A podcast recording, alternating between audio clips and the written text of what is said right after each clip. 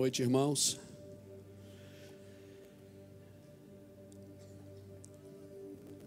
Vocês estão bem? Estão superando? Eu li ano passado um livro de um rabino que viveu na em 1360 a 1400 e alguma coisa. E ele falou uma coisa interessante naquele livro que me marcou. E eu guardo isso como lição de vida para mim. Nenhum homem conhece a glória de Deus se não viver uma vida de superação. Amém? Então acredito que a gente está aprendendo algumas coisas com tudo isso. Eu creio que o Senhor está nos ensinando. Às vezes a gente pede um milagre e Deus dá um ensino. Se a gente ganhar só um milagre, a gente recebe a dádiva, mas não aprende nada. E a palavra é clara quando Jesus diz: Aprendei de mim, porque sou manso e humilde de coração. É necessário que a gente aprenda do Senhor. Amém, queridos? Estenda a tua mão para cá, me abençoa. Jesus, obrigado. Obrigado por estarmos aqui, obrigado pela tua palavra, obrigado pela tua santidade, obrigado pelo teu favor. Obrigado pela fé que encharca os nossos corações, pela convicção da tua santidade, pela convicção que um dia o Senhor voltará, pela convicção que o Senhor está nos preparando para algo sobrenatural. Por isso, meu Pai, em nome de Jesus, nós pedimos que o Senhor estenda a tua mão sobre a nação brasileira, sobre o sul do Brasil, Senhor, onde tem crescido tanto o número de pessoas infectadas, o número de mortos. Pai, em nome do Senhor Jesus, nós colocamos diante de Ti todo aquele que está se aproveitando dessa pandemia, Senhor. Com corrupção, com mentira, com engano, todas as pessoas que estão lucrando com a morte dos outros, sejam destruídos diante da Tua glória, Pai. Em nome do Senhor Jesus, eu libero essa sentença que está no meu coração. Todos aqueles que estão lucrando com a morte alheia, Deus debaixo de corrupção, de engano e de mentira, que sejam destruídos diante de Ti. Que sim, Deus, que sejam destruídos. Em nome do Senhor Jesus, que a tua graça, que o teu favor, que a tua unção venha sobre cada um que está doente, que está num respirador, precisando de de um ar que não vem de ti, Senhor. Tu nos capacitaste, nos desse vida e soprasse o fôlego de vida em nós. E é esse fôlego que nos dá vida, Pai. Em nome do Senhor Jesus, eu te peço que a tua glória venha sobre as nossas vidas. Visita os irmãos que estão nos hospitais, que estão nas UTIs, que estão nos postos de saúde. Visita as pessoas, Senhor Deus, que estão por todo o Brasil, Senhor, necessitando entrar num leito de hospital, precisando de um respirador. Senhor, em nome do Senhor Jesus, Senhor, arranca o engano do nosso meio. Senhor, se precisar matar alguém, mata, Deus, porque Tu és o dono da vida e da morte essas pessoas corruptas, enganosas, enganadoras, que se levantam, Senhor, contra o senhorio de Cristo, que se aproveitam da morte alheia. Senhor, eu declaro em nome de Jesus sobre a unção que está sobre a minha vida, assim como Isaías declarou, como Jeremias declarou, como Ezequiel declarou, como Natan declarou, como Samuel declarou assim como os profetas da Bíblia declararam, nós declaramos, Senhor, que não fiquem de pé aqueles que permeiam contra ti, aqueles que se levantam contra ti, que não fiquem de pé, que não permaneçam de pé, meu Pai, em nome do Senhor Jesus Cristo. Aqueles que se aproveitam, Senhor Deus, arranca, Senhor, com raiz e tudo da terra. Faz assim, Deus, porque tu és Deus da vida. Em nome do Senhor Jesus. Tu és Deus da vida, Senhor. Não sabemos mais o que é verdade, o que é mentira. Não sabemos mais quem morreu exatamente de Covid ou quem não morreu, Senhor. É uma confusão, é uma. Senhor, Deus é um engano, é uma mentira que se instalou no nosso meio, Pai arranca esse pai da mentira do nosso meio, esse demônio, assim como o Senhor derrubou Lúcifer, derruba, Senhor Deus, em nome do Senhor Jesus Cristo, assim como o Senhor arrancou Lúcifer do meio das pedras afogueadas, levanta, Deus, do trono, estende a tua mão sobre a nação brasileira Estende a sua mão, nós intercedemos como nação brasileira. Não aceitamos mais a mentira e o engano dos homens, Pai. Pai, em nome do Senhor Jesus, Senhor, destrói-os se for preciso, mata-os se for preciso, arranca-os da terra se for preciso, Pai. Em nome de Jesus Cristo. Chega, chega, meu Deus, chega. Chega de mentira, chega de engano. Sim, Deus, chega de mentira, chega de engano. Levanta-te do trono, Deus, hoje. Levanta-te hoje, agora, nessa noite. Estende a tua mão sobre o Brasil, Senhor. Faz o que tu fizesse no dilúvio. Faz o que tu fizesse no deserto. Abre a terra e os engole. Sim, Deus, abre a terra e os engole, em nome de Jesus. Em nome de Jesus. Em nome de Jesus. Vem com justiça, Deus. Vem com justiça. Vem com justiça.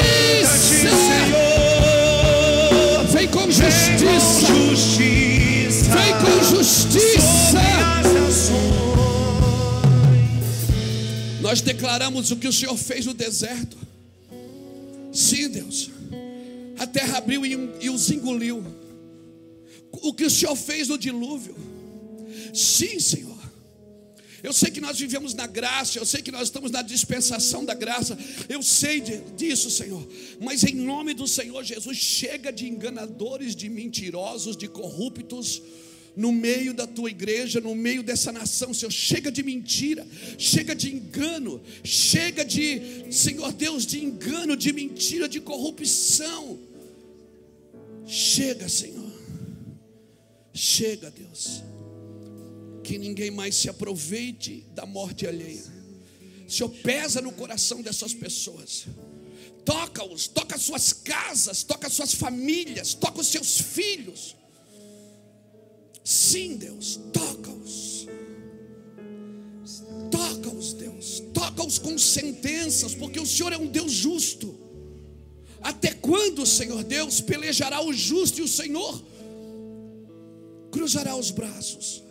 Estende a tua mão sobre essa nação, Deus. Até quando, meu Pai, em nome de Jesus, Tu és um Deus bom. Eu sei que Tu ama todos, eu sei que Tu queres salvar a todos. Eu sei que tu queres que todos tenham as suas oportunidades e as suas chances.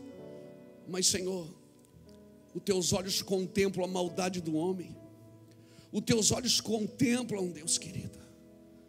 Até quando permanecerá o justo na sua o injusto na sua injustiça? Até quando permanecerá o ímpio na sua impiedade? Sim, Deus te levanta agora do trono, estende as tuas mãos, porque nós vamos cruzar os braços, Deus. Mas o Senhor estende a sua mão sobre a nação brasileira. Ainda essa noite, Deus, antes que o dia clareie. Vem hoje, Deus. Vem hoje, meu Pai. Vem hoje. Vem hoje, te levanta. A tua igreja clama por justiça.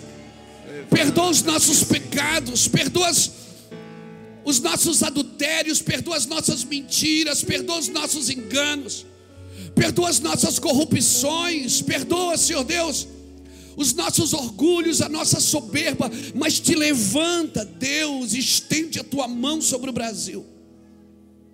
Chega, Deus. Há um peso no nosso coração, Deus, de intercessão. Sim, passa a tua espada, Deus, sobre o Brasil.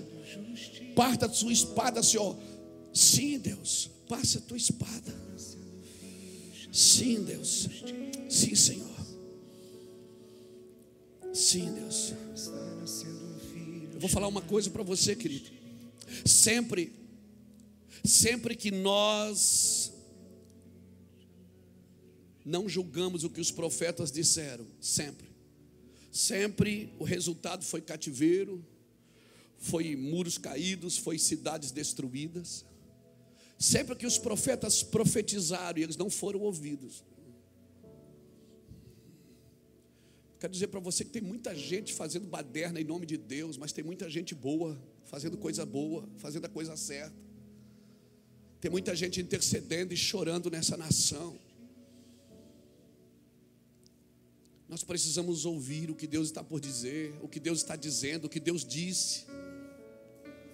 Coisas que Deus disse, nós não atentamos. Nós não sabemos mais o que é verdade.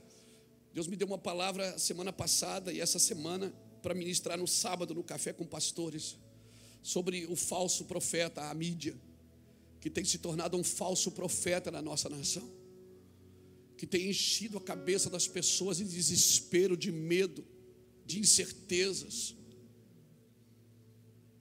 apoiada muitas vezes por líderes corruptos e mentirosos, enganadores. Mas esse falso profeta vai cair, irmão. Vai cair, essa quarta parede vai cair. Nós estamos profetizando e declarando que essa quarta parede vai cair. Em nome do Senhor Jesus Cristo. Ora, irmãos. Não esmoreça, interceda. Talvez o que, eu, o que eu oro aqui choque você quando eu oro. Deus tira da terra, Deus tira mesmo. Não se choque com a profecia. Nós somos chamados para liberar sentença sobre as regiões celestiais, irmãos. Eu não desejo a morte de ninguém, não. Mas se tem gente se servindo da morte alheia, nós somos profetas. Nós temos que declarar o que está no nosso coração. Estou nem aí, irmão. Eu entrei no cristianismo para morrer. Eu entrei para ser preso por Jesus. Eu entrei para morrer por Jesus. Eu não tenho mais volta, não estou nem aí. Quando você serve a Deus, você não tem mais volta, acabou. Você não serve para mais nada. Você tem que ter essa convicção.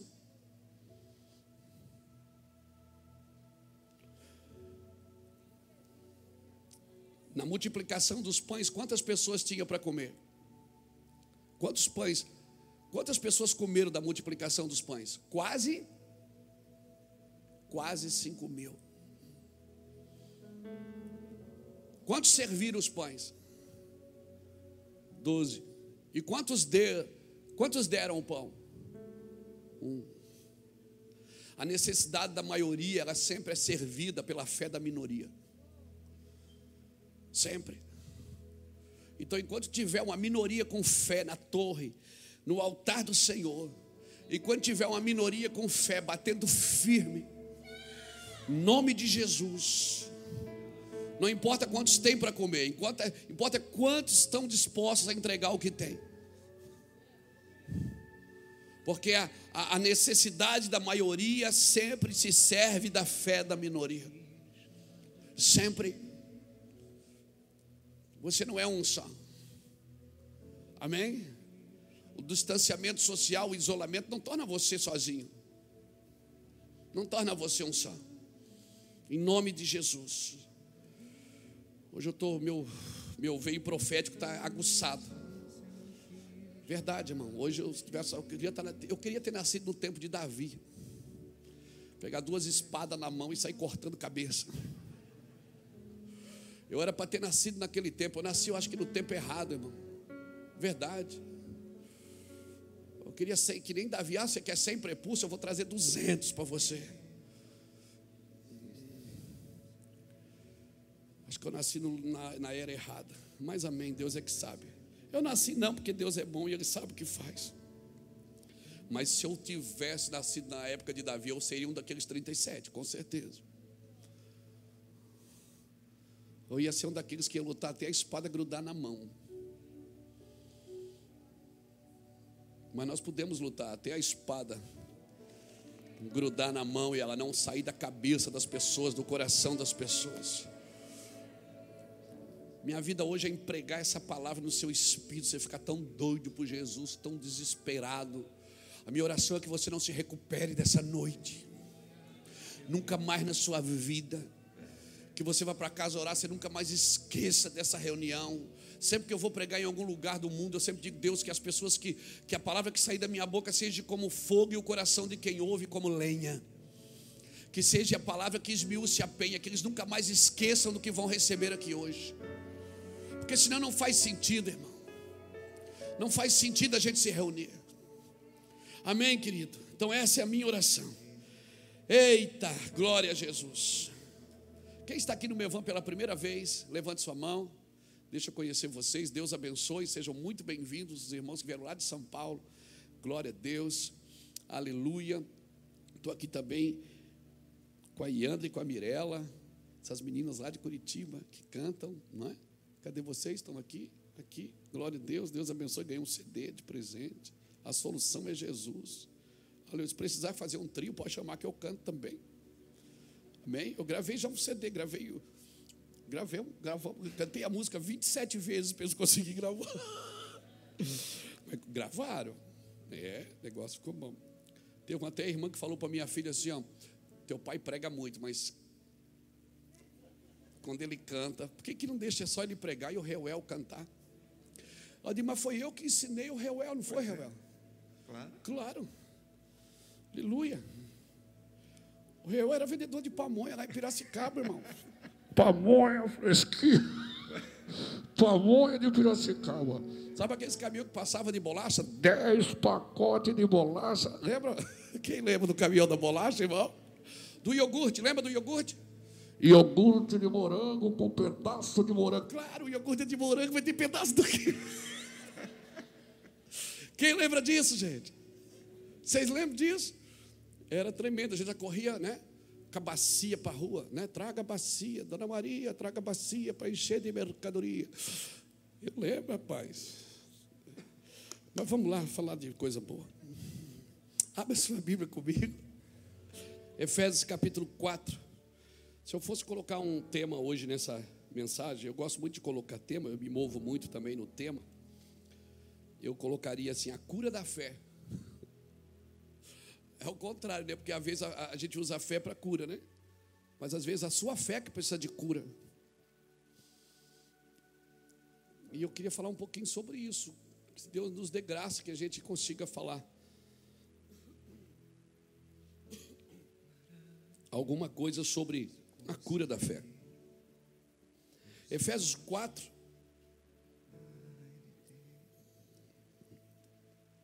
O versículo 11 diz assim: E ele mesmo deu uns para apóstolos, e outros para profetas, e outros para evangelistas, e outros para pastores e doutores, tendo em vista o aperfeiçoamento dos santos, para o desempenho do ministério, para a edificação do corpo de Cristo, até que todos cheguemos à unidade da fé e do pleno conhecimento do Filho de Deus, à perfeita varonilidade, à medida da estatura da plenitude de Cristo. Para quê? Para que não sejamos mais meninos inconstantes, levados ao redor por todo o vento de doutrina, pelo engano dos homens que com astúcia induzem ao erro. Antes, seguindo a verdade em amor, antes, seguindo a verdade em amor, cresçamos em tudo naquele que é o cabeça Cristo, do qual todo corpo bem ajustado e ligado pelo auxílio de todas as juntas, segundo a justa operação de cada parte, faz o seu próprio aumento para a edificação de si mesmo em amor. É, hoje eu não quero falar dos cinco ministérios, mas eu queria falar, usar o texto para, de repente, explicar algumas coisas que estão tá no nosso coração. Eu já falei aqui algumas vezes sobre esse assunto. É, a diferença né, da gente, de uma mulher ter parto normal e ter cesárea. A mulher que ela tem parto normal, ela vai lá no hospital, tem aquele, aquelas horas de dificuldade para parir uma criança, grita, chora, chama a mãe, e desespera. Mas quando nasce a criança, diz a Bíblia, ela é bem provável que no outro dia ela já vem embora. A de cesárea não, ela não tem dor nenhuma. para parir o seu filho, porque ela é anestesiada, ela é aberta, mas depois, além de ficar uns dias a mais no hospital, ela quando sai do hospital precisa de uma pessoa para ajudar ela a cuidar do filho e tem que cuidar dela também. Então, o parto normal a gente gera com dor, pare com dor, mas depois está saudável para cuidar do filho. A cesárea, depois, às vezes, ela não tem dor nenhuma para parir, mas às vezes ela precisa de alguém para cuidar dela e do filho. Então, é, nós estamos vivendo esse momento. Eu vejo assim que esse momento está muito claro assim. Tem algumas coisas que a gente quer isentar da dor. Irmão, não tem um cristianismo sem dor. Não tem, né? Essa super graça, ela nos ensinou que não precisa de, de dor, que você pode, Jesus já fez tudo na cruz, você não precisa fazer nada. E por um outro lado, tem gente que quer fazer tudo e anula o sacrifício da cruz. A gente não é assertivo quando anda, não tem equilíbrio para andar em algumas coisas. Né? Essa semana eu conversava com um pastor, um amigo, um irmão, e ele dizia, falava sobre esse assunto, a gente conversou bastante, quase mais de uma hora sobre você ser passivo, agressivo ou assertivo. Passivo é aquela pessoa que deixa tudo acontecer, não está nem aí, não tem, ela não tem atitudes para resolver problemas. O agressivo, ele está tão acumulado de coisa que ele, quando vai resolver problema, ele agride para se manter na frente, para se manter na liderança. Então é mais fácil agredir do que consertar. Mas tem o assertivo, aquele que, que vai amadurecendo, que anda no equilíbrio, não é? Que embora fique com raiva, que a Bíblia não condena você ficar com raiva. Acho que o próprio Jesus, quando chegou no templo e viu aquelas pessoas vendendo é, as pombas na gaiola, vendendo os cordeiros, ele pegou um zurrilho e saiu derrubando as mesas dos cambistas e foi detonando. Ele estava com raiva. Ninguém faz aquilo sem, sem ira. Ninguém faz aquilo sem, sem, você está bravo. E Jesus estava bravo. Mas Jesus não fez aquilo, é, ele separava as coisas das pessoas. Jesus continuava amando as pessoas, mas assim, rejeitava o que elas faziam. E está aí uma coisa que eu e você, como cristão, precisamos aprender. Então a gente precisa aprender que se a gente está gerando com dor, certamente a gente vai ficar saudável para cuidar. Amém? Se a gente está isento da dor, certamente nós não vamos estar saudável para cuidar daquilo que Deus está colocando nas nossas mãos. Então, talvez a dor que você está gerando agora, o problema que você está enfrentando agora, está capacitando você para cuidar daquilo que está por vir na sua vida. Amém? Nós estamos vivendo, como disse no começo, um tempo de insegurança. A gente não sabe mais o que é verdade. Ou não é, gente? Você pode dizer que toda notícia é verdadeira? Na minha época de, de, de jovem, não faz muito tempo, os, os, os, repórteres eles davam a notícia. Hoje eles não dão notícia, eles dão a opinião deles. Hoje a notícia, ela, ela, ela, muitos, não é todos, claro, como disse o pastor Fernando, não é todos. Mas você não sabe mais o que é verdadeiro, o que é falso. Você não sabe mais. Você pega um jornal, você não sabe mais o que é verdadeiro, o que é falso. Você não sabe quem quem está falando a verdade quem está mentindo? Né? A mídia virou um falso profeta dos nossos dias. E eu oro para que Deus pegue o coração dos jornalistas dessa geração. Porque se tem uma coisa que Deus quer remir nessa geração também é a comunicação, irmãos. Amém? Quer remir a saúde, quer remir o esporte. Quer... Por isso que a gente precisa ter agentes do Senhor em todos os lugares. Não adianta a gente ter uma igreja cheia de gente vazia que não sabe discernir a mão direita da esquerda, que tem fé para resolver os seus propósitos, mas não tem fé para entrar no propósito de Deus. Pessoas precisam entender que quando Daniel falava, Daniel não falava para a igreja. O livro de Daniel, você vai ver Daniel falando para toda a Babilônia. Daniel falou para coisas que aconteceram, que nem aconteceram ainda. José não falava para a igreja, ele falava para todo o Egito, ele era governador de toda a terra do Egito. E nós muitas vezes nós precisamos ter essa capacidade de entrar em lugares sem se corromper, irmãos. Nós precisamos sim ser, podemos entrar na política sem se envolver, sem mentir, sem enganar, sem falcatrua. Nós podemos entrar no esporte. Meu filho mais novo quer ser jogador de futebol e eu estou aqui para investir nele. E tem um monte de gente na internet dizendo: não, está amarrado, seu filho vai ser pastor. Hã? E se ele quiser ser um jogador de futebol, não pode, porque a religião não permite. E se ele quiser jogar bola, irmão? E na concentração fazer, abrir a Bíblia e ler com seus amigos? E se ele for um pastor que talvez.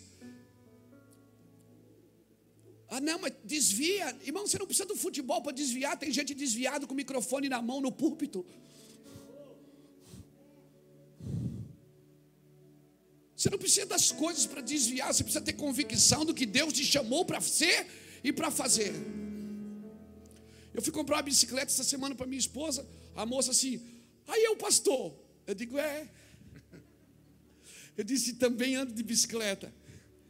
Ela disse, ai que bom, pastor. Tá, e foi fazer, como é que eu chamo o senhor? Eu chamo de pastor, apóstolo, eu não, eu não sei como é que eu chamo o senhor, ela nervosa. Eu disse, me chama de Luiz. Ela disse: Não, mas o senhor é pastor? Eu digo: E como é que eu chamo você? Como é seu nome? Eu chamo o seu nome, eu chamo vendedora de bicicleta. Eu disse, querida, sua identidade não está no que você faz, está em quem você é. Meu nome é Luiz Hermínio dos Santos, do Santo dos Santos. Aleluia. Como é que eu chamo? Chama do que você quiser. Amém? A minha, a minha, a minha, a minha identidade não está no que eu faço. Amém? Minha identidade está em quem eu sou. Quando eu entendo que Deus me chamou para ser. Amém? Então ele chamou uns para apóstolos, outros para evangelistas, outros para profetas, outros para pastores e outros para mestres. Eu disse que eu não vou falar de cinco ministérios, eu não vou mesmo. Mas ele chamou para quê? Para que, que ele chamou? Porque tudo que Deus faz, ele diz para quê? Deus não deixa você na, na roubada. Deus não diz, ó, faz isso, sem dizer para que, que vai servir aquilo. Deus nunca pede para você fazer uma coisa e não diz para que, que vai servir. Ele sempre diz, Luiz, faz isso, porque isso vai acontecer aquilo. Ou isso vai servir para aquilo. Aleluia. Ele chamou para quê? Porque ele queria aperfeiçoar os santos. Ele queria nos aperfeiçoar para o desempenho do ministério. O que é que vem primeiro? Desempenho do ministério ou aperfeiçoamento dos santos? Primeiro vem o aperfeiçoamento dos santos e depois o desempenho do ministério. Mas não, eu aceito Jesus hoje, já quero o ministério. Se eu nem fui aperfeiçoado ainda como um santo.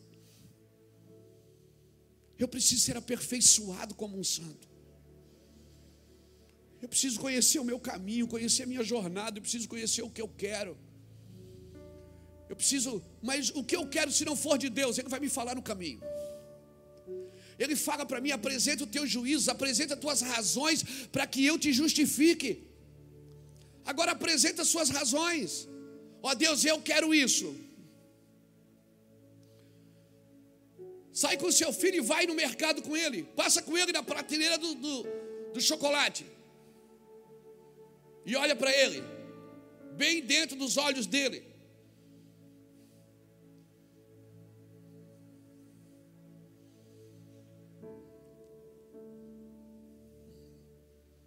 E se ele não pedir? Seu filho tem que saber o que ele quer. E quando você diz não, Diga não, por que não? Não é a segunda pergunta que ele faz? Por que não? Diga por quê? Porque isso não é bom para você.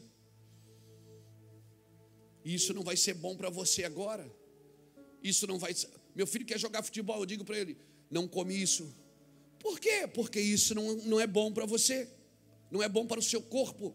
Não beba isso, mas eu quero, então bebe, infeliz. Mas não é bom.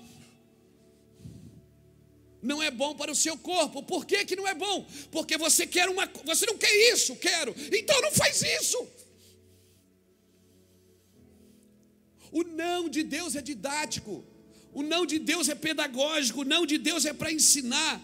Se você quer formar o caráter de alguém, você tem que dizer mais não do que sim. Agora você tem que explicar por que não. Não e pronto. Não e pronto, não educa. Só proíbe.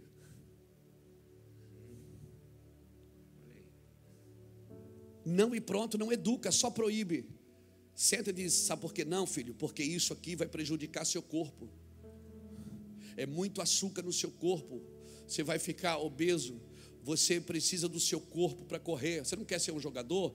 Quero. Então o que é que você tem que fazer? Você tem que cuidar das suas pernas, do seu joelho.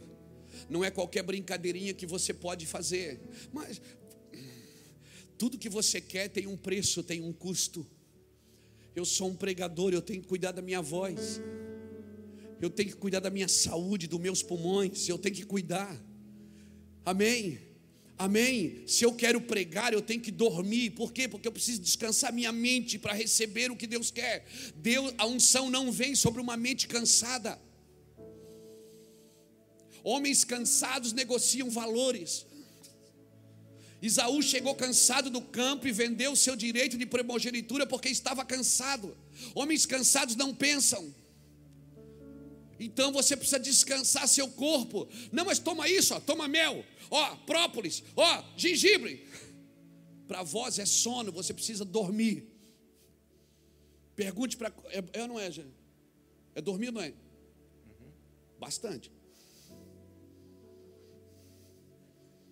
Então eu me dedico a quê? A descansar, a dormir. Eu preciso dormir. Por quê? Porque eu preciso usar minha voz e eu quero pregar bastante. Então eu tenho que cuidar porque Deus me chamou para fazer algo. Deus te chamou, ele chamou Sansão. Não chamou Sansão? O que é que ele disse para a mãe dele? O menino não pode raspar a cabeça. No meu caso não tem nada a ver com Sansão. O menino não pode raspar a cabeça, não pode beber bebida forte ele é nazireu de Deus, ele não pode tocar em morto, ele não pode, por quê? Porque ele é nazireu, ele é separado. O problema é que você quer ser separado, mas quer fazer tudo que te dá na telha.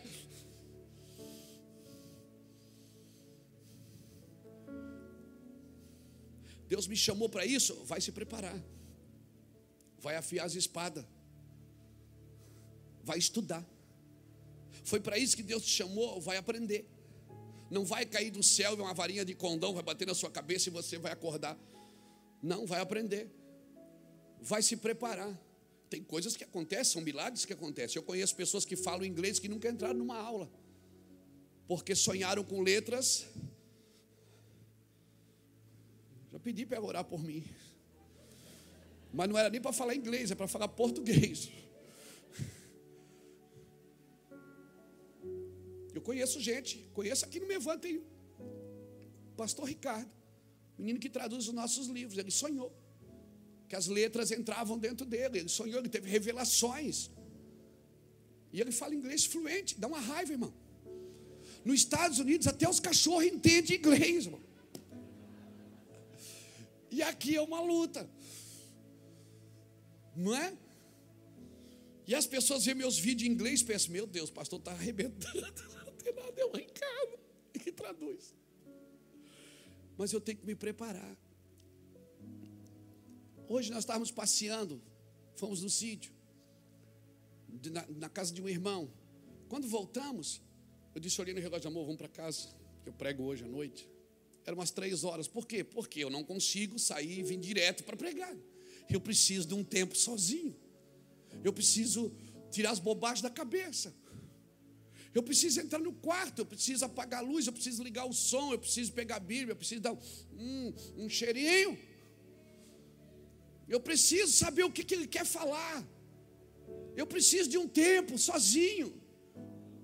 Então, eu sou pastor, domingo é o meu dia de trabalho. Eu preciso estar e não tenho domingo. Então, onde eu estou, eu olho o relógio, eu preciso de pelo menos quatro horas antes do culto. Ou três, eu preciso ficar só, só, sozinho, sem ouvir nada. Por quê? Porque eu fui chamado para fazer isso. É o aperfeiçoamento dos santos para o desempenho do ministério. Agora, ministério é serviço, não é só pegar um microfone e vir pregar. Você é um empresário, você já se deu conta que a sua empresa pode ser um ministério? Já se deu conta? Se você tratar a sua empresa como uma empresa, ela vai dar só lucro para você ou prejuízo. Se você tratar ela como ministério, pronto, aí já é diferente. Você já tem um sócio. Só que você tem que ser fiel com o sócio. Tudo que tu for fazer, a Bíblia convida você, faça como ao Senhor. Ah, mas eu quero ser usado por Deus, pastor. Eu vou deixar tudo. Deus não mandou você deixar tudo, Ele mandou você deixar o pecado. As coisas você pode fazer. Amém? Você pode fazer. Você pode ser um professor, você pode ser um advogado, você pode ser um juiz, você pode ser um empresário. Você pode ser um editor de livros. Você pode ser dono de loja, você pode ser uma manicure, você pode vender cachorro quente na rua. Você pode ser um padeiro, um farmacêutico. Mas quando você faz isso no Senhor, aquele balcão onde você está atrás já não é mais só um lugar de vender um produto, é um lugar de atender pessoas. É um lugar de cuidar de gente. Quem já experimentou no seu trabalho assim ter que ligar o, o agente missionário que estava dentro de você? Quem já provou isso no trabalho, está lá trabalhando, de cabeça cheia, daí chega alguém e diz assim, cara, me ajuda, ora por mim, ô irmão, ô irmã. Quem já provou isso? O que, é que Deus está dizendo para você? Eu posso desempenhar o seu ministério em qualquer lugar da sua vida.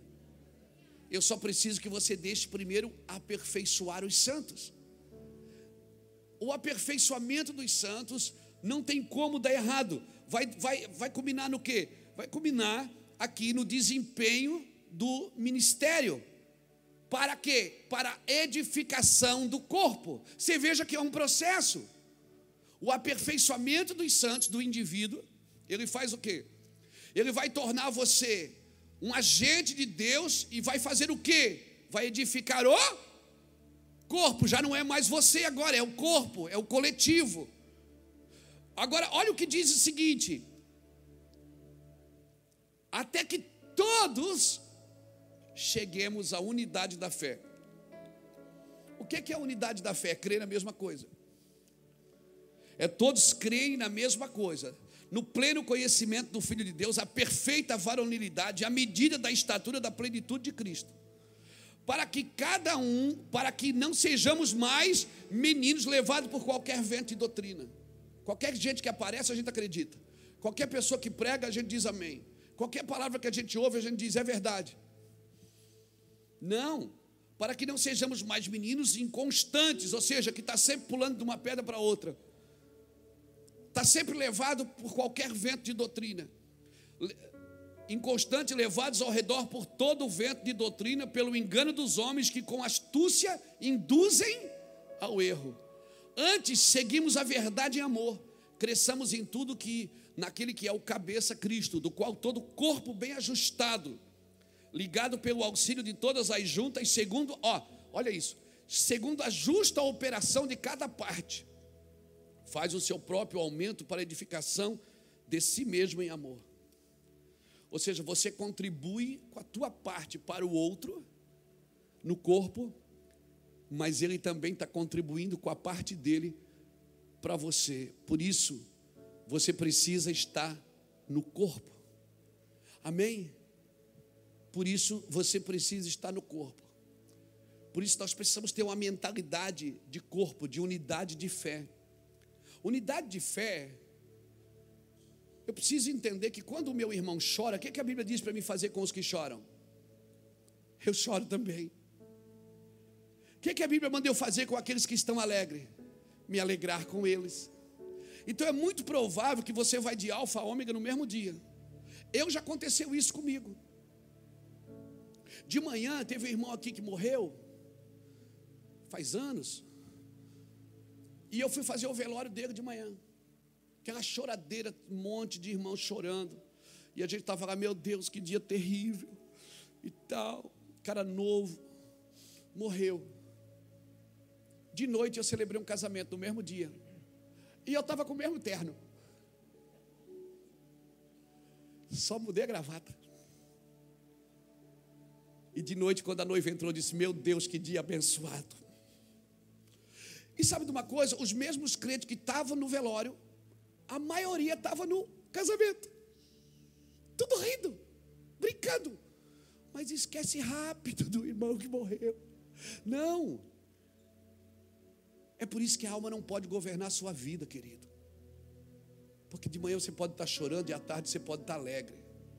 Por isso que o que tem que dominar a sua vida é o seu espírito, porque o espírito não tem sentimento, o espírito tem convicções.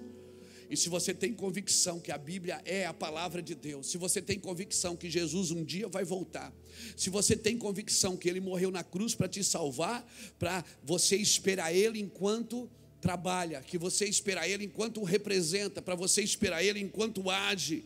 Amém? Por isso eu preciso me relacionar com Deus. Agora, quando eu falo para você que eu preciso de um tempo antes de vir pregar, não confunda, por favor, lugar secreto como lugar de fuga. Tem gente que faz da oração um lugar de fuga, não um lugar secreto. Tem gente que faz da oração um lugar de lamúria e não um lugar secreto. Jonas, quando foi para o porão do navio, estava no lugar secreto? Não, ele estava no lugar de fuga. Agora, no ventre do peixe, ele estava no lugar de fuga? Não, ele estava no lugar secreto. Deus enviou o peixe para engolir ele. Deus levou ele para o lugar secreto. Ele ficou três dias nas entranhas do peixe. Qual é a diferença? A diferença é que para o lugar de fuga sou eu que vou. Para o lugar secreto é Deus que me carrega, é Deus que me puxa, é Deus que me leva da vontade de estar com Ele. Essa é a diferença. Elias na caverna, estava no lugar de fuga ou no lugar secreto? No lugar de fuga. Mas no ribeiro de Querite, que o corvo vinha trazer picanha para ele todo dia, duas vezes por dia. De manhã picanha, de noite um, uma fraldinha, não é? Um entrecô. Duas vezes por dia o corvo vinha trazer no ribeiro de Querite, Elias estava no lugar secreto ou no lugar de fuga? Não, ele estava no lugar secreto, que foi Deus que disse: Vai para o ribeiro, que eu já enviei o corvo que vai te sustentar. Você precisa aprender uma coisa: tem lugares que você entra que não foi Deus que mandou você entrar, diz: Sai daí, porque eu não mandei você para ir. Agora, tem lugares que é Deus que te leva, e se Deus te leva, fica tranquilo, amém? Amém. Se foi Deus que te colocou nessa situação, fica tranquilo ore, jejue, busque a Deus, pague um preço em oração, pague um preço em choro, pague um preço em alegria. É, porque muitas vezes você tem que se alegrar com os que se alegram, mas você mesmo não está alegre. Muitas vezes você tem que chorar com os que choram, mas muitas vezes você nem está triste, mas você precisa chorar com aqueles. Porque isso não tem a ver com a sua alma, querido, tem a ver com o seu espírito. A alma ela oscila. Amém? Você não ensina convicção. Não adianta eu chegar assim, vou dar uma aula de convicção agora. Não, pastor, não. Você não ensina convicção. Você ensina as pessoas com a sua convicção. A sua convicção vai afetar aqueles que não têm convicção. A sua convic... a convicção de Jesus afetou João. Enquanto João olhava Jesus morrer, ele dizia: Meu Deus, é isso aí. Na carta que ele escreve em 1 João, capítulo 1, versículo 1, ele diz: aquilo que vimos, aquilo que ouvimos, aquilo que os nossos olhos contemplaram acerca do verbo da vida, isso nós proclamamos. Então não tente ensinar para os outros, você tem que ter convicção, não. Você vai ensinar os outros com a sua convicção, você vai afetar aqueles que não têm convicção. Com a sua alegria, você vai afetar aqueles que não têm alegria. Amém? Com o seu quebrantamento, você vai Pai, como é que eu curo a fé de alguém? Com a sua fé. Só a sua fé pode curar a fé de alguém. Eu não estou pregando entusiasmo para você, querido. Embora que eu acho que a igreja está precisando de entusiasmo. mas eu estou pregando convicção. E eu vou falar uma coisa para você: se eu vier para cá domingo e ninguém der glória, eu faço a bagunça sozinho. Eu, dou, eu pulo sozinho. É verdade. Quando, quando o decreto do, do governador não permitia pessoas na igreja, nem 30%. Quantos domingos, né, Reuel? Né, Cris? Quantos domingos nós ficamos aqui, né, Fernando? Só nós, né? E o vovô Léo vinha também. O vovô Léo estava inteiraço. Chapação doida. Chapação doida. Chapação, só tinha cadeira aqui. Dois meses a gente ficou pregando e os meninos lá do som choravam com a gente. Ô, oh, rapaz, não chora não, aumenta o som aí. E a, e a glória vinha, só tinha cadeira, elas nunca se converteram, cadeiras duras de coração. Mas a gente pregava assim, as pessoas em casa, meu Deus, como é que vocês conseguem? Porque ninguém está. Irmão, eu não prego pela expectativa das pessoas. Se bem que um pouco de fome muda o ambiente. Mas se as pessoas vão dar glória ou não, eu não estou nem aí. Eu, se, se ninguém der glória, eu dou a glória sozinho, eu faço a bagunça sozinho porque eu tenho convicção: o que me salvou, me salvou e ponto final. Amém? Amém, irmãos? Não tente ensinar amor para os outros, você tem que amar e você vai afetar todo mundo que não ama. Não tente ensinar convicção para pessoas. Seja convicto você e todo mundo que não é convicto, quando ouvir você falar, vai querer o que você tem. Por favor, não seja um crente desanimado esperando a morte bater na sua porta. Ó oh, morte, onde está a tua vitória? Tragada foi a morte pela vitória.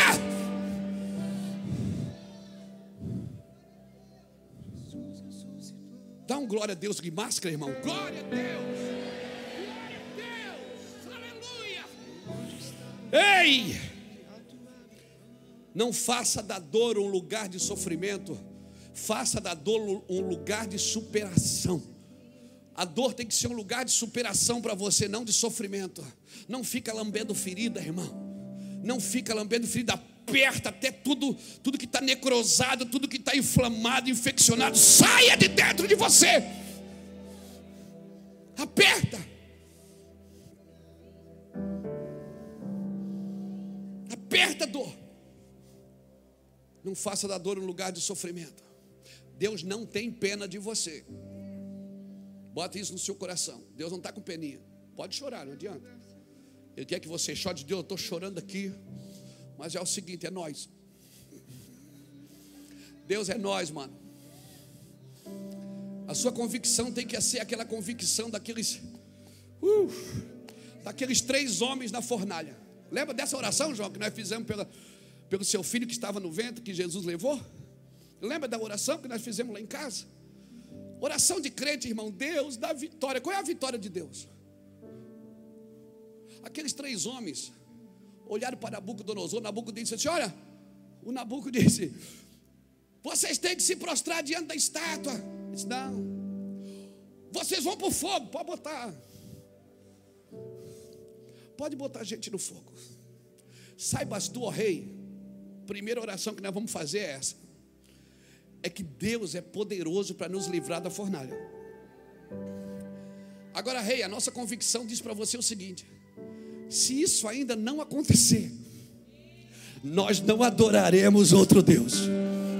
É isso que Deus quer ouvir de você, querido. Deus não está com, Deus não tá com você porque dá certo. Deus está com você porque você é dele. Deus não quer te usar, Deus quer te possuir. Você é dele. A minha oração é: Senhor, é nós. Se der, deu. Mas se não der, Satanás, deixa eu te falar. Agora eu vou falar com o diabo. Diabo, seguinte: com meu Deus eu já orei. Deus é poderoso para nos tirar daqui. Eu sei que Ele tem poder. Mas, diabo, se isso não acontecer, saibas tu que não adoraremos outro Deus. É essa convicção que falta na igreja. Nós só sabemos orar até a coisa dar certo. Quando a coisa não dá, Davi orou sete dias pelo menino para Deus não matar o menino. O menino morreu. A Bíblia diz que Davi foi em casa, tomou um banho, enxugou as lágrimas, trocou de roupa, sentou, comeu e voltou para a casa do Senhor e o adorou. Ei, esse é o Deus que eu sirvo, que está sempre com a razão. O Deus que nós servimos está sempre com a razão. O Deus que nós servimos está sempre com a razão. O céu não está ali para me dar, para me dar direitos. O céu está ali para dizer, Luiz, mostra a sua convicção para a terra. Mostra para a terra quem você serve. O texto que nós lemos, Efésios 4:14 diz para que não sejamos mais meninos. Ele diz: "Olha, eu quero apóstolos, profetas, evangelistas, pastores e mestres para o aperfeiçoamento dos santos, para o desempenho do ministério, para a edificação do corpo, para que não sejamos mais meninos, levados por qualquer informações ou ventos de doutrina. Não são as informações que formam você. O que forma você é a palavra de Deus. A informação é de fora para dentro. Mas Jesus disse que avivamento é diferente da informação. Rios de água viva fluirão do seu interior. Nenhuma informação pode gerar um avivamento. Porque ela é in, ela é de fora para dentro. Mas a formação que Deus tem para você é de dentro para fora. É rios de água viva fluindo do seu chá, do seu interior. Então eu vou te falar uma coisa: se você não fizer nada com o que você tem aí dentro e botar para fora, o que está aqui fora vai querer entrar aí dentro. Se a igreja não tomar uma posição de deixar o rio correr de dentro para fora, as águas imundas da prostituição, da mentira, do engano, da corrupção, vai querer entrar pelos seus ouvidos, pelos sentidos da alma, e vai querer destruir a sua fé. Quer, quer, a fé não pode. A fé vem pelo ouvir e o ouvir pela palavra. Nossa fé está tá equivocada. A nossa não, porque a minha não está não. Não deixe as informações formar você. Você não é formado pelo que está fora. Você é formado pelo que tem dentro. Por isso o Espírito veio habitar em você. Jesus disse para aquela mulher: Se você beber da água que eu tenho, ela disse: Mano, você não tem de onde tirar. Você não tem balde. Como é que você vai tirar? Ele disse: Não, mas se você beber da água que eu tenho para você, vai nascer uma fonte no seu interior. E sabe de uma coisa? A fonte não vai só alimentar você, não, ela vai alimentar todo mundo que estiver perto de você. Por isso que quando ela esbordou, ela correu para dentro da cidade e disse: Ah, eu falei com o profeta! E veio toda a cidade atrás dela. Por quê? Porque ela transbordou. Ela nem levou o canto, nem levou o balde, não levou nada, deixou tudo para trás. E foi e despejou a água que, que saiu de dentro. Jesus está convidando você para viver algo sobrenatural e você está aí. Você está aí com os índices debaixo do braço, com os jornais debaixo do braço. Você está Vai para cima. Fica no seu quarto até transbordar. Por isso que eu preciso de um tempo antes de vir aqui. Porque se não for para transbordar, eu nem venho. Se for para dizer para você o que os telejornais já dizem, eu nem venho. Se não for para formar você no caráter de Cristo, se for para formar você com informações com sutilezas, como disse aqui, meninos que são levados por qualquer vento de doutrina, que vivem debaixo do engano dos homens. Não, eu não estou nesse lugar, não. Eu quero chapar o coco, irmão. E não importa onde. Paulo e Silas estavam indo ao lugar de oração, de repente eles foram presos. Mas à meia-noite eles começaram a adorar o Senhor, as cadeias, plá, plá, plá, começou a cair corrente e a arrebentar a porta, e todo mundo ficou doido naquela cadeia. Qualquer lugar você tem que transbordar. Não espere nada de fora, irmão. O reino dos céus está dentro de vós. A eternidade, Eclesiastes capítulo 3, versículo 10, Deus colocou no seu interior Tudo que vai curar você vem de dentro para fora, não é de fora para dentro. Uhum. Deus está gritando dentro de você.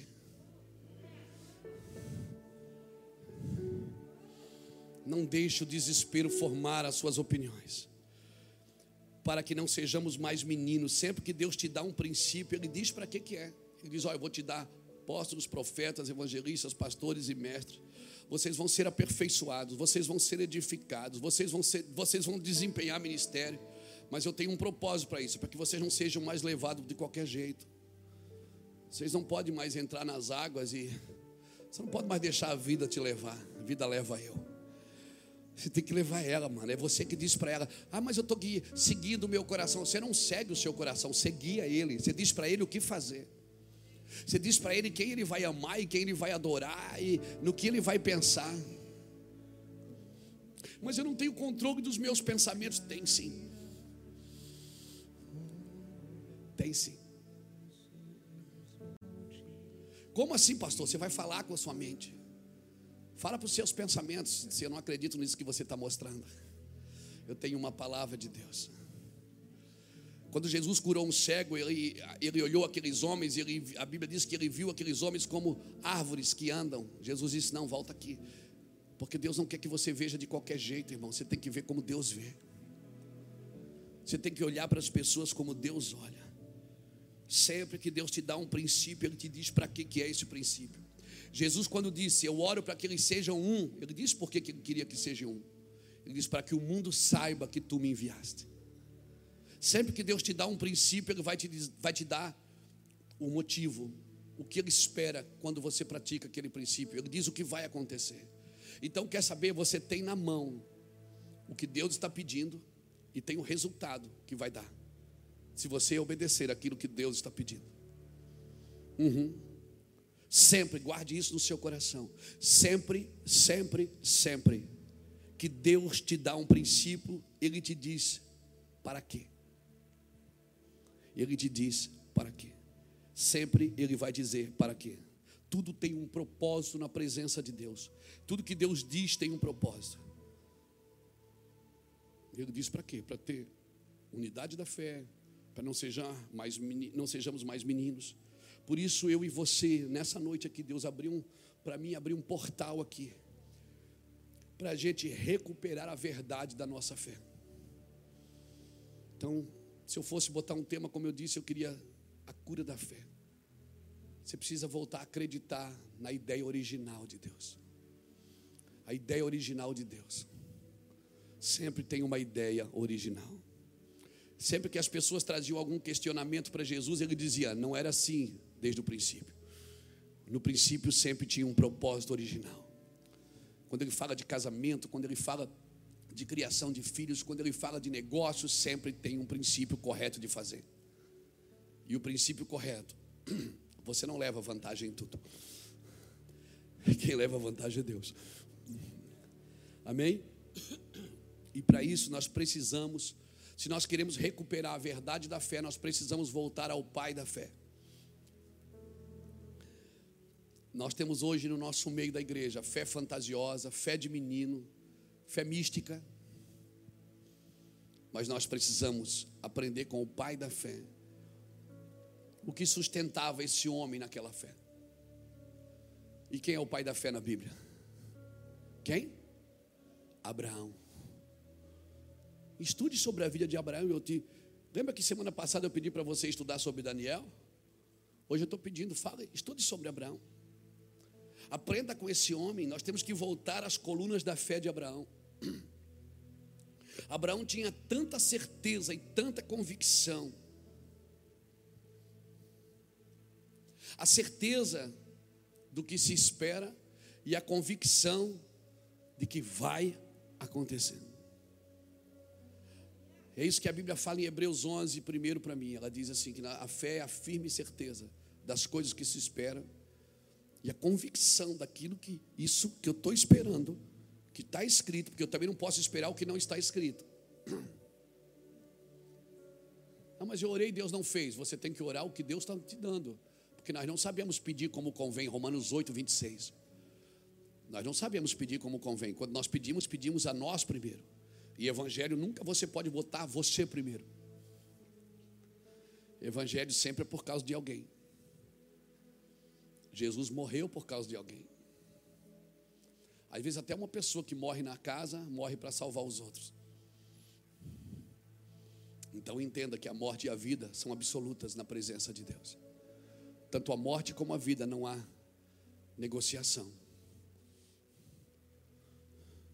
A morte e a vida estão absolutas. Querido, Abraão tinha tanta convicção.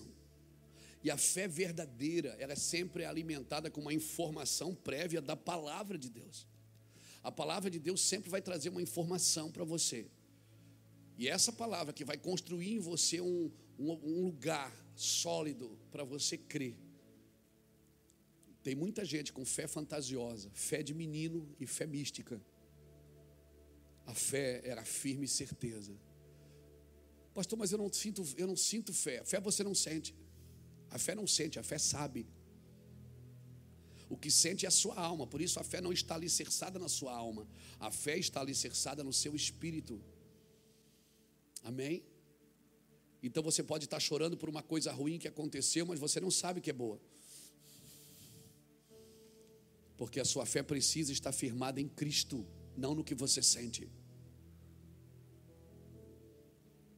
Não no que você sente. Eu sinto muitas coisas que não, às vezes não são de Deus. Qual é a certeza da informação prévia da palavra de Deus que Abraão tinha? Abra comigo Gálatas 3, versículo 8. Gálatas 3, versículo 8.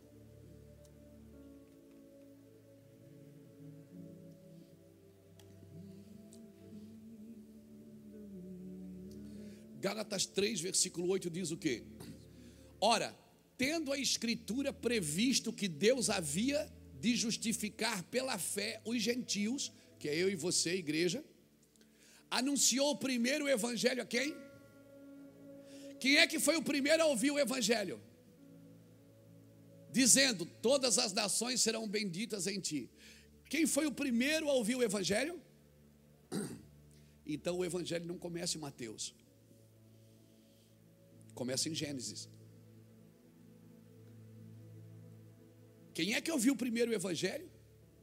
Abraão. Tendo as Escrituras previsto que Deus salvaria também os gentios, a igreja, pré-anunciou o Evangelho a Abraão, dizendo: Em ti serão benditas todas as famílias da terra. A fé de Abraão tinha uma base sólida, ele tinha a palavra de Deus com base no relacionamento com Deus.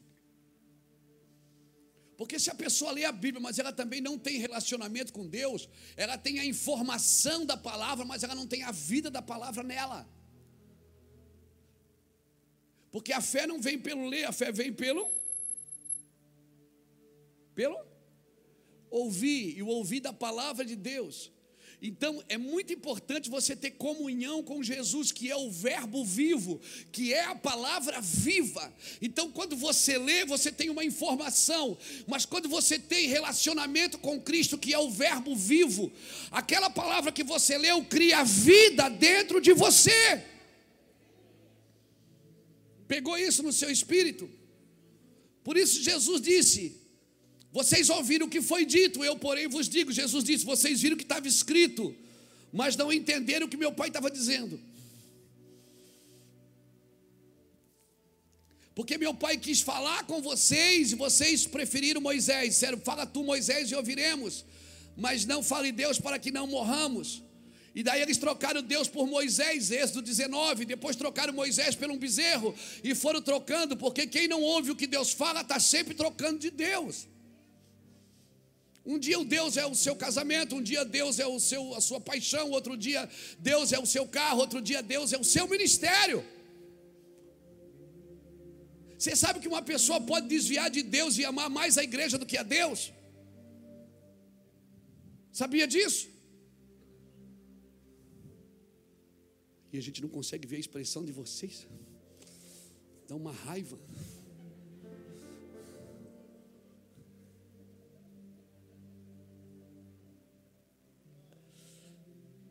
A fé de Abraão tinha uma base sólida na palavra de Deus, com base no relacionamento com Deus.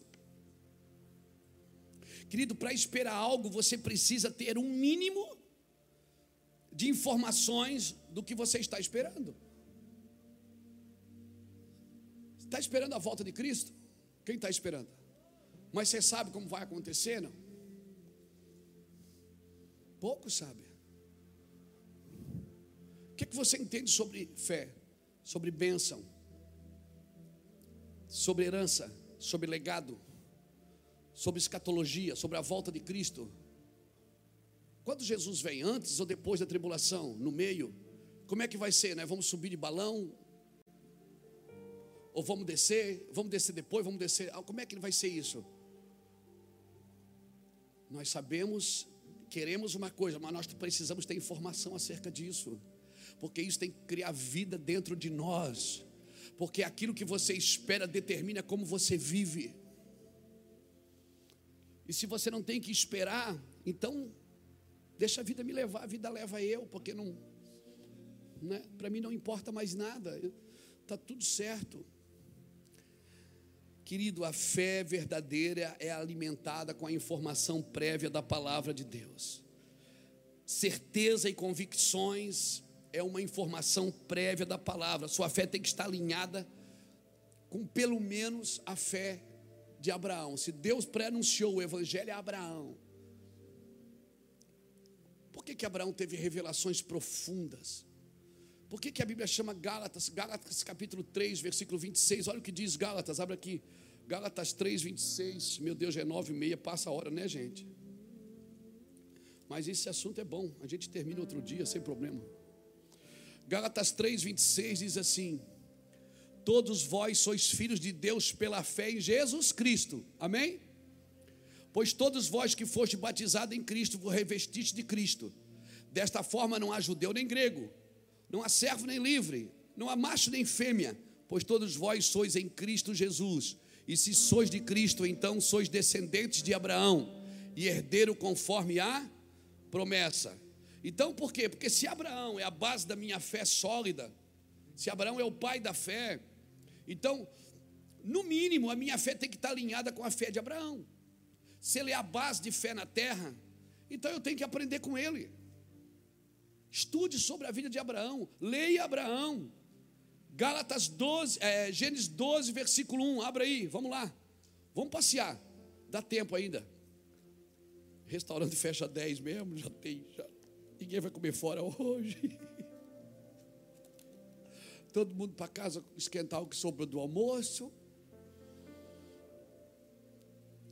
Tem gente que riu com os olhos agora, eu vi.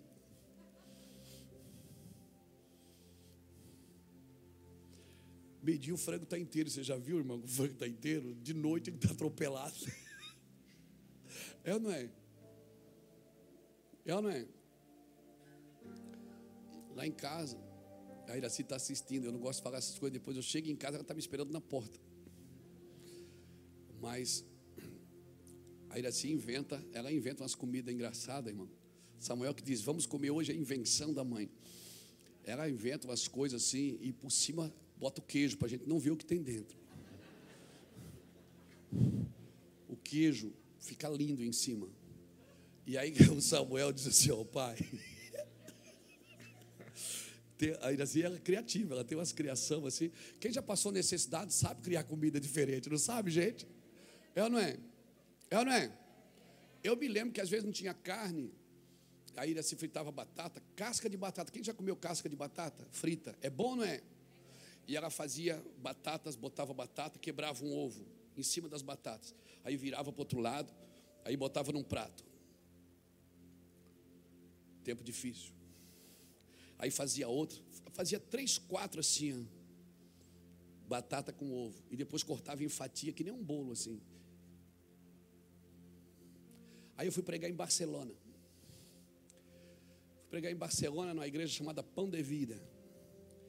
Pastor Alexandro, muito querido, ficamos, ficamos hospedados do ladinho do, do Camp Nou, ali do lado do campo do Barcelona. Foi bem legal. E aí fomos comer, e disse Luiz Hermínio, eu vou levar você para comer uma coisa muito boa cá em Barcelona, na comida típica. Eu digo, uau, benção. Me levou no restaurante aquele negócio fino, a gente tinha, tinha, tinha tanto talher assim que você não sabia se era de dentro para fora, de fora para dentro. Eu sabia, mas eu tinha me esquecido. De repente chegou o garçom, botou aquela bacia, assim, aquele negócio assim de, de tudo de prata, de negócio de bonito, e tirou. Quando ele tirou, disse, ah! A batata da Iraci! Sabe como é o nome em Barcelona? Tortilhas espanhola. E eu estava comendo tortilhas espanhola por anos.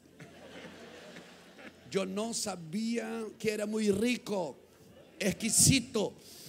Eu não sabia. Não reclama, irmão.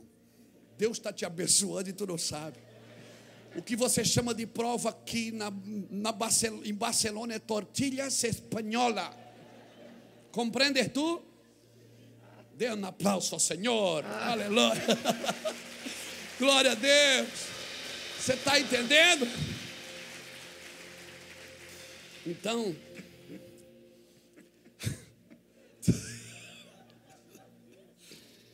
é, era tortilha. Só que a nossa era tortilha do Promorá, não era da, da Espanha, não, irmão. Mas olha, é negócio esquisito. Bom, bom, diferente. Gênesis capítulo 12, versículo 1 diz assim: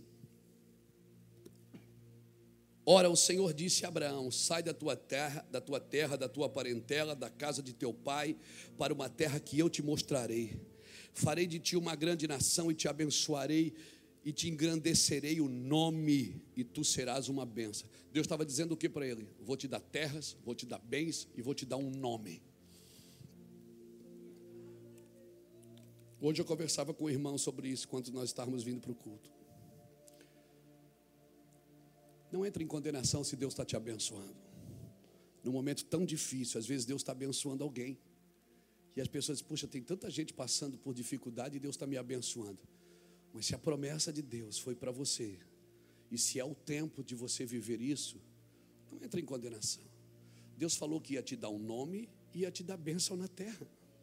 Ele falou isso para você. Eu disse: Eu vou te engrandecer o nome. Sabe o que é que engrandecer o nome? Eu vou te deixar famoso. Sabe o que é que engrandecer o nome? Todo mundo vai saber quem é você.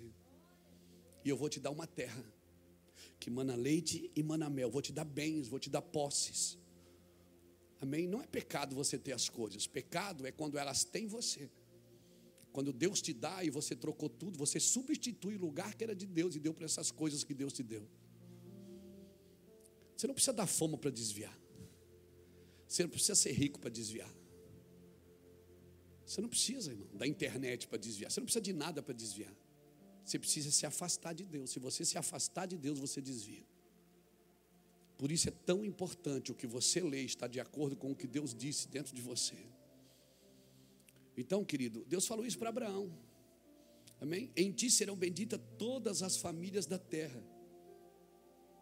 Pedro foi pescar por quê? Por que Pedro voltou para pescar? Porque ele recebeu uma palavra, ele tinha uma informação prévia da palavra. Mas eu pesquei a noite inteira. Não interessa o que, o que você fez até agora. Não interessa, agora eu estou te dando uma palavra vai um pouco mais fundo e joga para o outro lado. Mas eu não, não meça o que Deus disse com aquilo que você já viveu. Não meça o que Deus disse com a experiência negativa que você já passou. Amém. Não meça, você está você tá preso numa experiência negativa, você está preso num cenário negativo, nós estamos vivendo um cenário de desespero, de pavor. E, a, e, a, e Deus está gritando dentro de você e você precisa ter atitudes. Ele tinha uma informação prévia. A palavra sempre ela vai vir antes. Você vai ser uma bênção porque Deus falou que você vai ser. Você vai ver na genealogia da Bíblia, em toda a Bíblia, nas genealogias da Bíblia, que sempre Deus escolhia um dentre os filhos para dar continuidade ao seu propósito.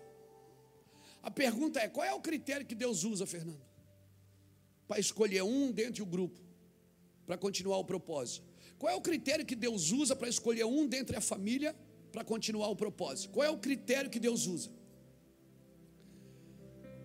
nem sempre está ligado ao comportamento, nem sempre está ligado à performance, está ligado ao coração, está ligado ao desejo, à paixão. Deus sabe, Deus sabe quem são os seus. Deus sabe quem está nesse negócio por amor, ou quem está nesse negócio por dinheiro. Deus sabe quem ama realmente. Deus não te escolheu pelo teu comportamento. Se fosse, você não estaria aqui primeiro. Não me escolheu pelo meu comportamento. Qual é o. Meu Deus, a minha Bíblia está despedaçada Gênesis 19, está aqui. Aleluia. Nem sempre nem sempre é o comportamento, é a conduta. Mas como que não, pastor? Deus, 1 Coríntios capítulo 1, versículo 18 em diante. Veja que não são muitos sábios, nem poderosos que são chamados. Mas Deus levanta as coisas loucas do mundo para envergonhar as sábias. Deus levanta as coisas que não são para confundir as que são. Deus levanta as coisas vis Lembra de uma pessoa vil agora.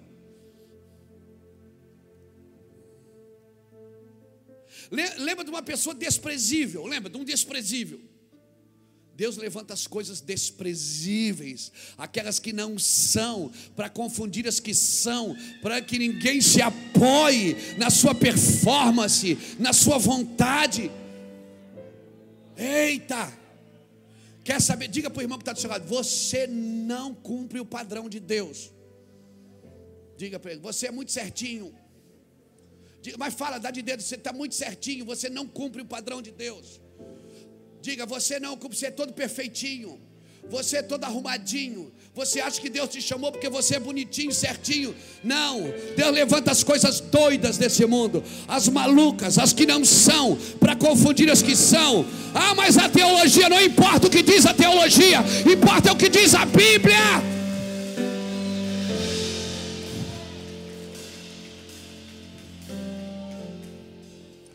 Agora, depois que você entrar Aí você tem que cair na mão dos apóstolos, profetas, evangelistas, pastores e mestres. Para quê? Para o aperfeiçoamento dos santos. Para o desempenho do ministério. Para a edificação do corpo. Deus chama as coisas loucas do mundo para envergonhar as sábias, a desprezível, Ele chama.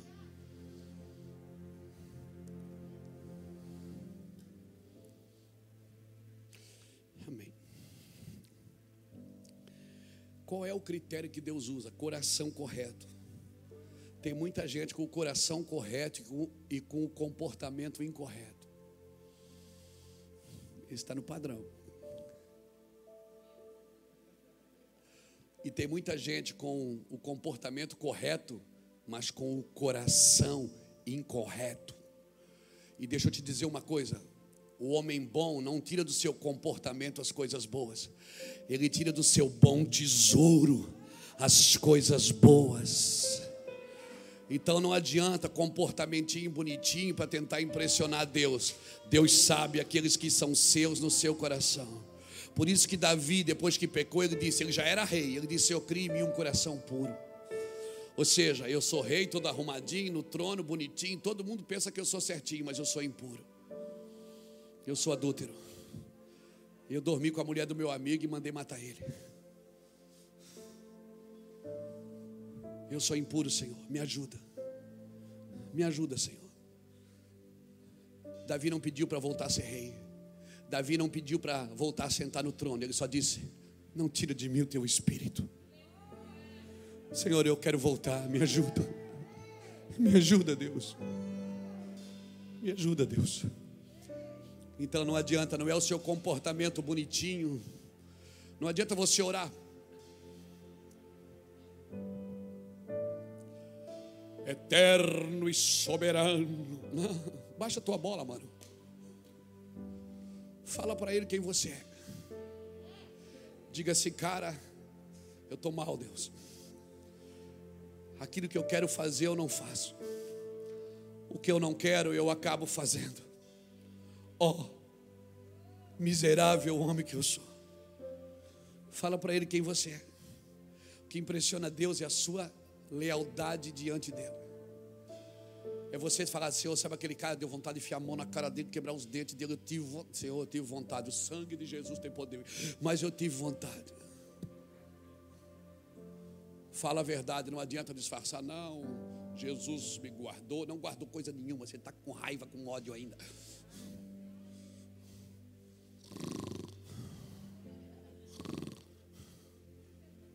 Fala para ele quem você é. Samuel já tinha derramado óleo na cabeça de Davi. Mas pureza no coração de Davi, quem derramou foi Urias. Davi, quando pediu me dar um coração puro, ele estava dizendo: me dá um coração que nem o daquele homem que eu matei. Que foi leal e não saiu da minha porta enquanto.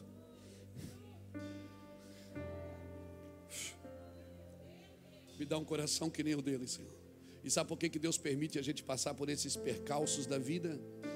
Sabe por que, que Deus não escondeu a embriaguez de Noé, a mentira de Abraão, o adultério de Davi, a promiscuidade de Salomão, o medo de Elias? Sabe por que, que Deus não escondeu? Para deixar claro para você, profeta, servo e serva de Deus, que você é gente.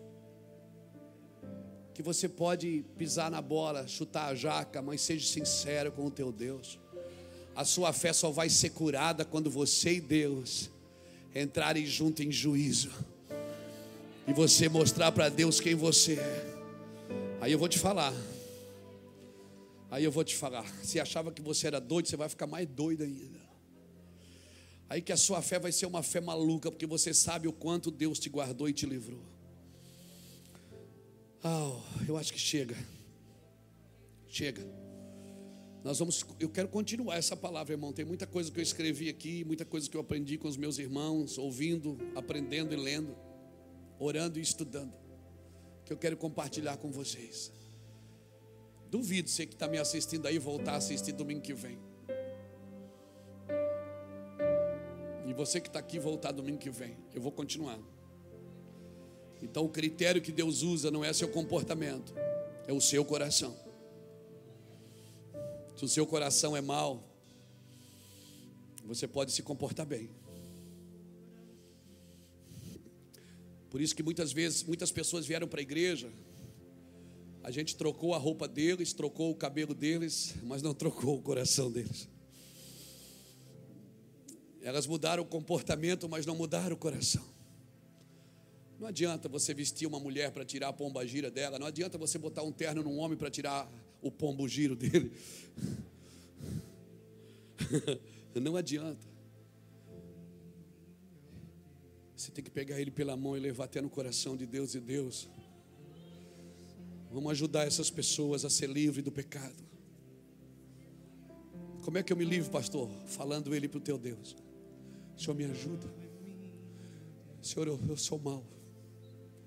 Senhor, eu tive vontade. Tudo que Deus quer ouvir de você é, é quem você é. E não pense que você vai decepcioná-lo, porque ele já te conhece. Quando Jacó segurou o anjo, o anjo já sabia que era Jacó, mas o Senhor perguntou: Como é teu nome? Ele quer ouvir da sua boca quem você é, mesmo sabendo quem você é.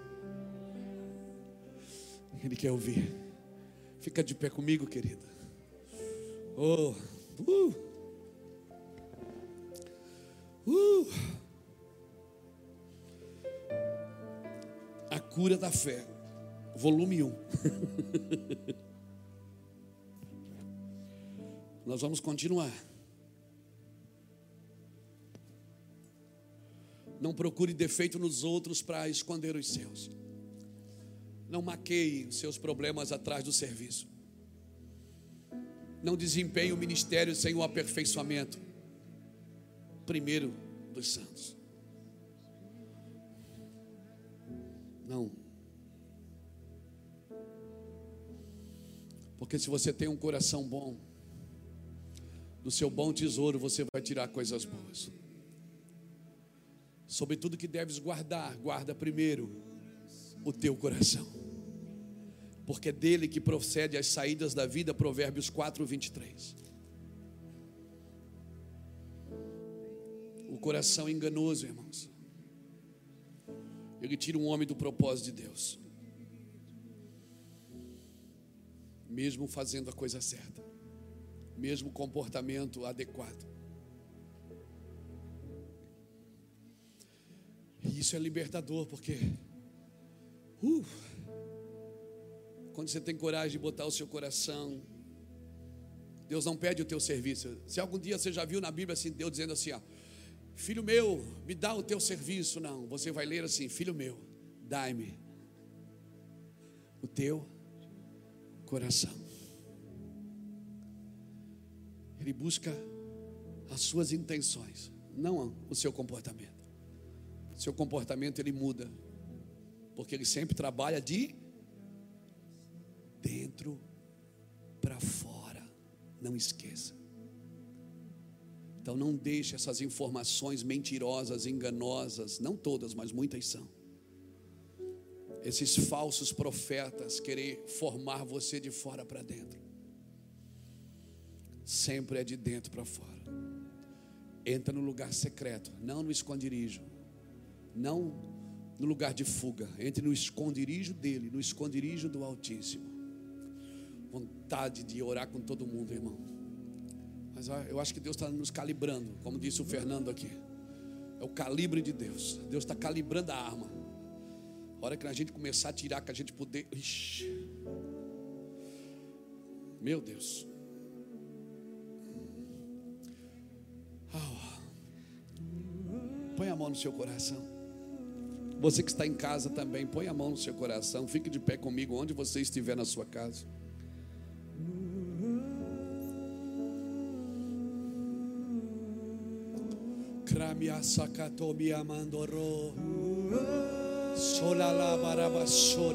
Diga para ele, Senhor, cura minha fé. Firma o meu coração na tua vontade. Firma o meu coração no teu propósito.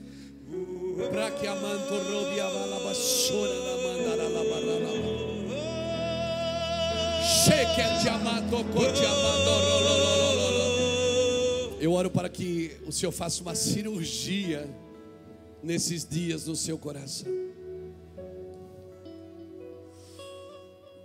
Você vai sentir, você vai sentir Deus mexendo dentro de você.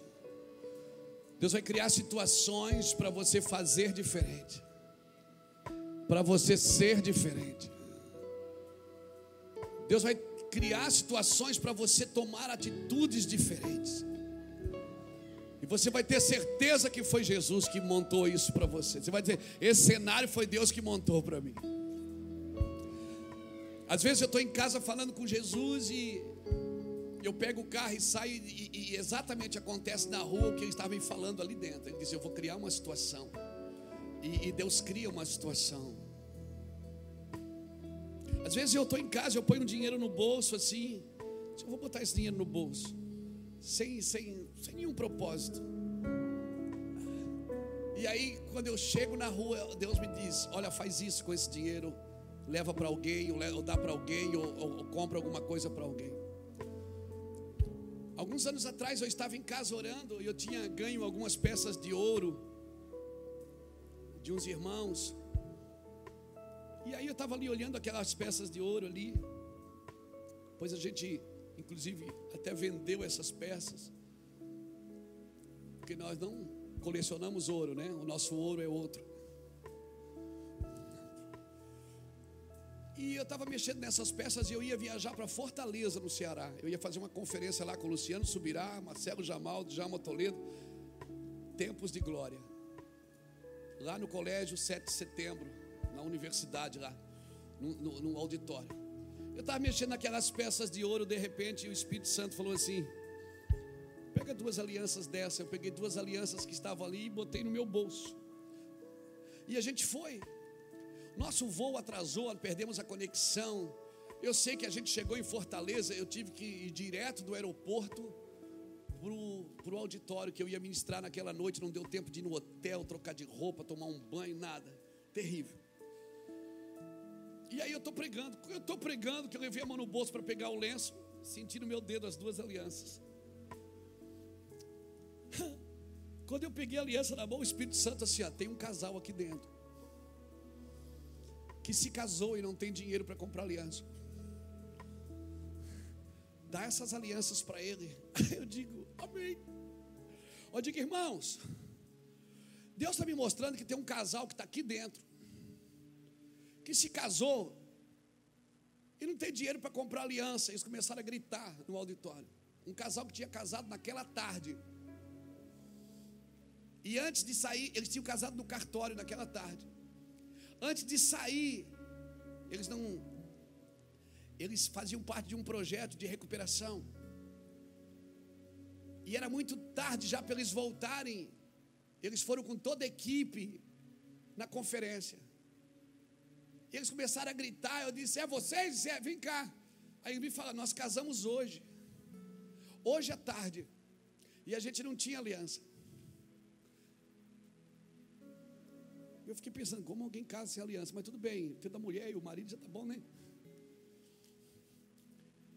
Eu disse, então está aqui a aliança de vocês. Eu peguei a aliança, coloquei no dedo dela e no dedo dele. Coube certinho. Eu disse, e vocês casam, né? vão casar na igreja? Vamos, a gente vai casar no sábado. Eu digo, e a lua de mel? Não, pastor, não tem dinheiro para aliança. Eu digo, não, vou levantar uma oferta para a lua de mel. Levantamos a oferta, botamos seis mil reais na mão deles naquele dia para eles irem para a lua de mel. Não brinca com Deus, não, irmão. Deus fala sério. Eu estava em casa, ele disse: Pega a aliança que hoje eu vou aprontar para você. Obedeça. Tem relacionamento que você só vai entender se você tiver. Se você não tiver, você não vai entender. E aí, quando eu falo uma coisa dessa aqui no altar, tem gente que diz assim: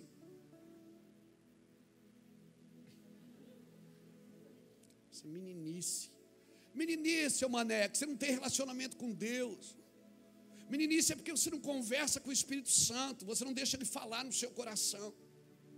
Meninice é que você ficou tão cheio de conhecimento que ficou burro na fé. Que você não deixa mais Deus gritar dentro de você e dizer o que Ele quer que você faça, embora não faça sentido para você no momento. Mas Ele te diz: pega, porque eu vou te dizer para que, que é.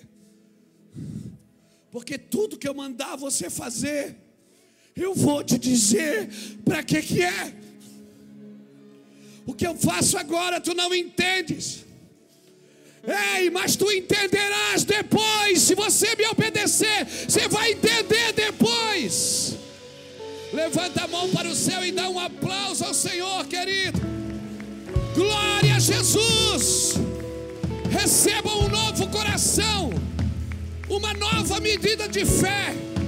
Que o Senhor te levante com poder e com graça. Em nome de Jesus.